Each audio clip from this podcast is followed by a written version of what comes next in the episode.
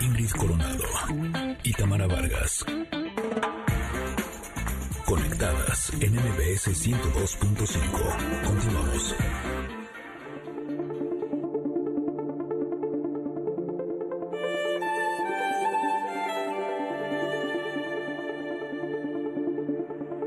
Estamos ya y como se puede escuchar, el fondo musical nos indica que estamos en el momento del comentarot.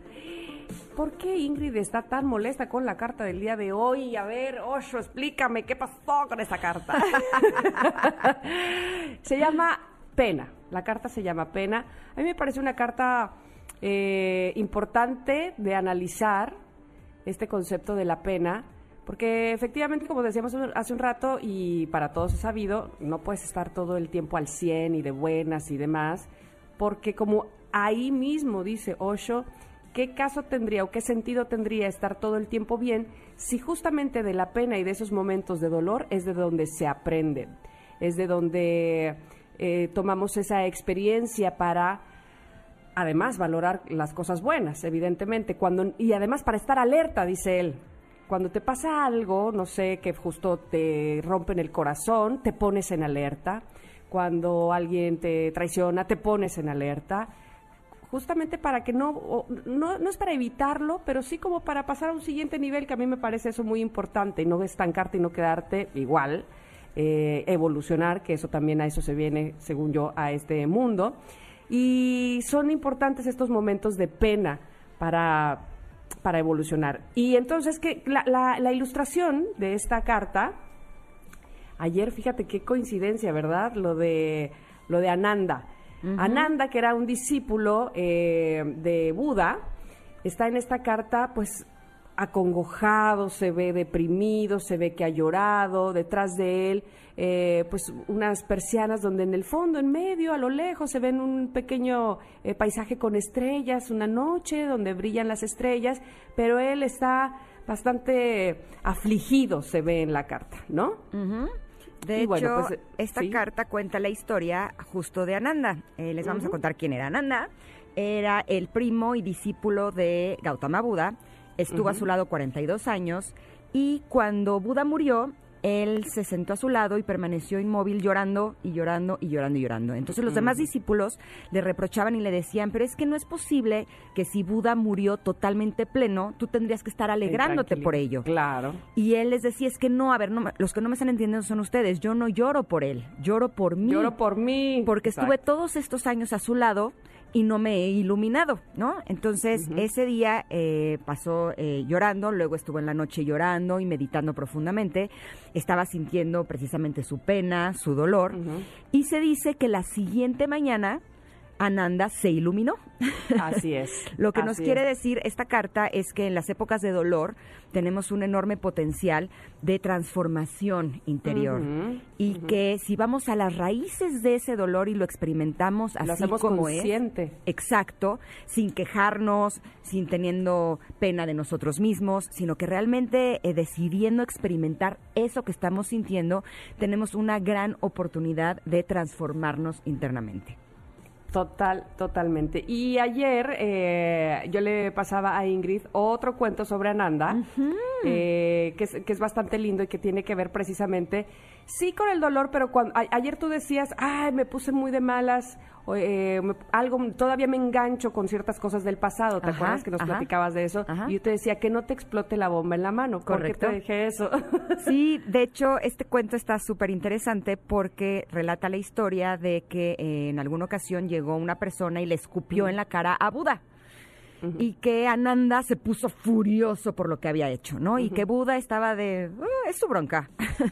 Exacto, eh, tranquilo, no pasa nada, este, pero el que estaba muy ofendido era Ananda, ajá. Exacto, y al día siguiente este personaje que le había escupido llegó a pedirle perdón a Buda y Buda le dijo, es que yo no tengo nada que perdonarte porque a mí no me hiciste ningún daño. O sea, realmente... yo no me siento ofendido, dijo. Exacto, realmente... si, si yo me hubiera ofendido, entonces sí tendrías que pedirme perdón. Al que le tienes que pedir perdón es a Ananda que está, que no, bueno, no lo calienta ni el sol, está, pero que trina. Exacto, y justo después de eso cuenta la historia que si llega una persona y toca la puerta de tu casa, con una bomba y te dice, aquí está la bomba, pues depende de ti recibirla o no.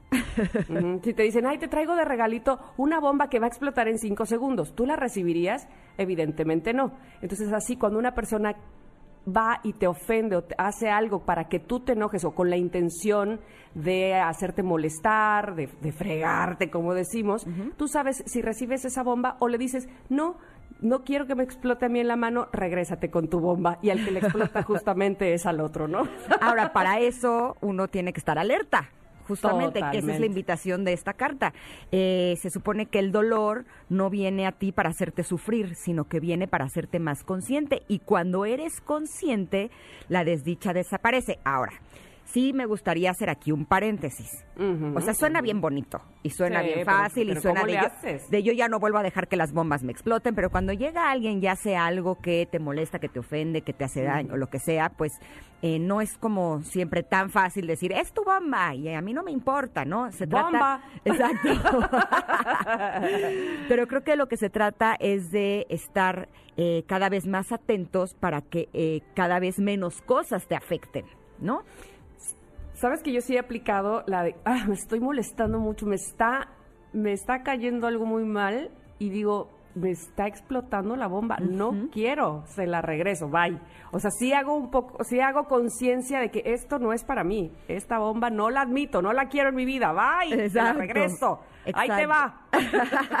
Pero muchas otras veces te explotó y es como ya Totalmente. No, es más, perdón, es más, hay veces que no me había explotado en el momento y luego días después me acuerdo y me empieza a explotar y digo, no, ya me está explotando la bomba en la mano, ¿por qué? Si ya la había yo dejado por allá. Ahora, hay un movimiento que yo me he dado cuenta que las personas hacemos, que es cuando ya te explotó la bomba, ahora además te enojas contigo por haber permitido que te explotara la bomba y oh, entonces es doble dolor, ¿no? Entonces, sí hay que eh, empezar a aprender que las personas se comportan de acuerdo a lo que las personas son no tiene que ver contigo, los, los asuntos no son personales, entonces hay que tratar de no tomárnoslos así y si alguien está enojado y viene y te dice cosas horribles, es su problema, no es tuyo. Ahora, si ya permitiste que te enojara, pues entonces ahora no te castigues tú por ello, ¿no? Exacto, exacto, y tomar, como dice aquí, la pena a conciencia. Ah, mantenerte eh, en alerta, saber qué va a pasar después de esto, porque porque tampoco puedes permanecer todo el tiempo en el dolor como lo hizo Ananda, que él sí lloró su pena, lloró ese día, lloró esa noche conscientemente y de ahí se iluminó. Vamos, a lo que sigue. Ahora, ¿sabes qué? Hay muchas personas, de hecho estuve platicando con una persona que quiero mucho el domingo y me decía, es que yo vivo enojado por las cosas que han pasado en mi pasado porque no lloro porque no sé cómo llorar. Y entonces no te desahogas y entonces tienes eso ahí como un nudo atorado. Entonces justo yo le sugería, correcto, que escriba, que escribas ese enojo y que mientes a las mamacitas de quien sea necesario, pero que no lo hagas personalmente, sino que lo hagas por medio de la escritura. Y luego lo destruyas para que nadie lo vaya a leer, ¿no? eso te da conciencia, eso hace que seas consciente de eso que justamente te, Pero también te ayuda a conectar con la pena, o sea, también se vale llorar. Y le han dicho mucho a los hombres que no que no hay que llorar, que hay que ser fuertes, nos han dicho incluso a las mujeres también. De ese tema vamos a hablar más adelante con Chimamanda, pero eh, aquí el punto es que hay que expresar lo que sentimos para que entonces nos podamos liberar y nos podamos iluminar o iluminar esa parte de nosotros que muchas veces nos mantiene con este enojo, rencor y odio que no es bueno vivir. Así es. Y para irnos a corte, pues siempre me gusta leer algo literal de lo que dice Osho. Dice, este dolor, la pena, es simplemente para que estés más alerta, porque la gente se vuelve alerta únicamente cuando la flecha penetra profundamente en el corazón y les hiere. De otra forma, no llegan a estar alertas. Cuando la vida es fácil, confortable, conveniente, ¿a quién le importa? ¿A quién le importa sentirse alerta? Cuando muere un amigo, hay una posibilidad. Cuando tu mujer te abandona, en esas noches oscuras te sientes solo. Has amado tanto a esa mujer, te has jugado todo y de repente un día ella se ha ido. Lloras en tu soledad, en tu soledad y si utilizas estas ocasiones, puedes volverte consciente. Oigan, y, si quieren conocer eh, un punto de vista de la historia de Gautama Buda, este libro de Siddhartha de Germán mm, que es una verdadera belleza. Les va a encantar.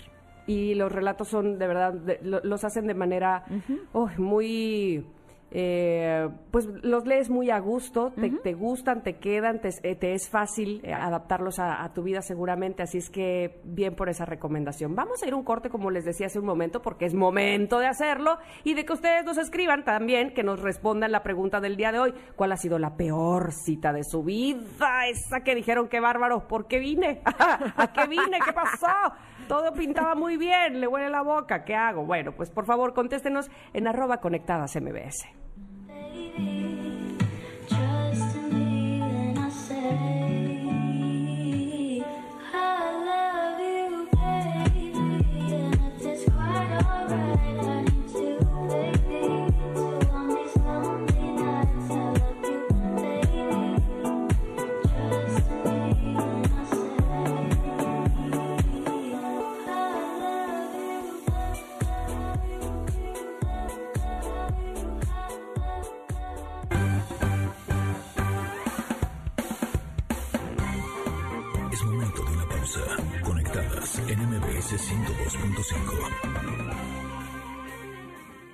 No importa si nunca has escuchado un podcast o si eres un podcaster profesional. Únete a la comunidad Himalaya. Radio en vivo. Radio en vivo. Contenidos originales y experiencias diseñadas solo para ti. Solo para ti. Solo para ti. Himalaya. Descarga gratis la app.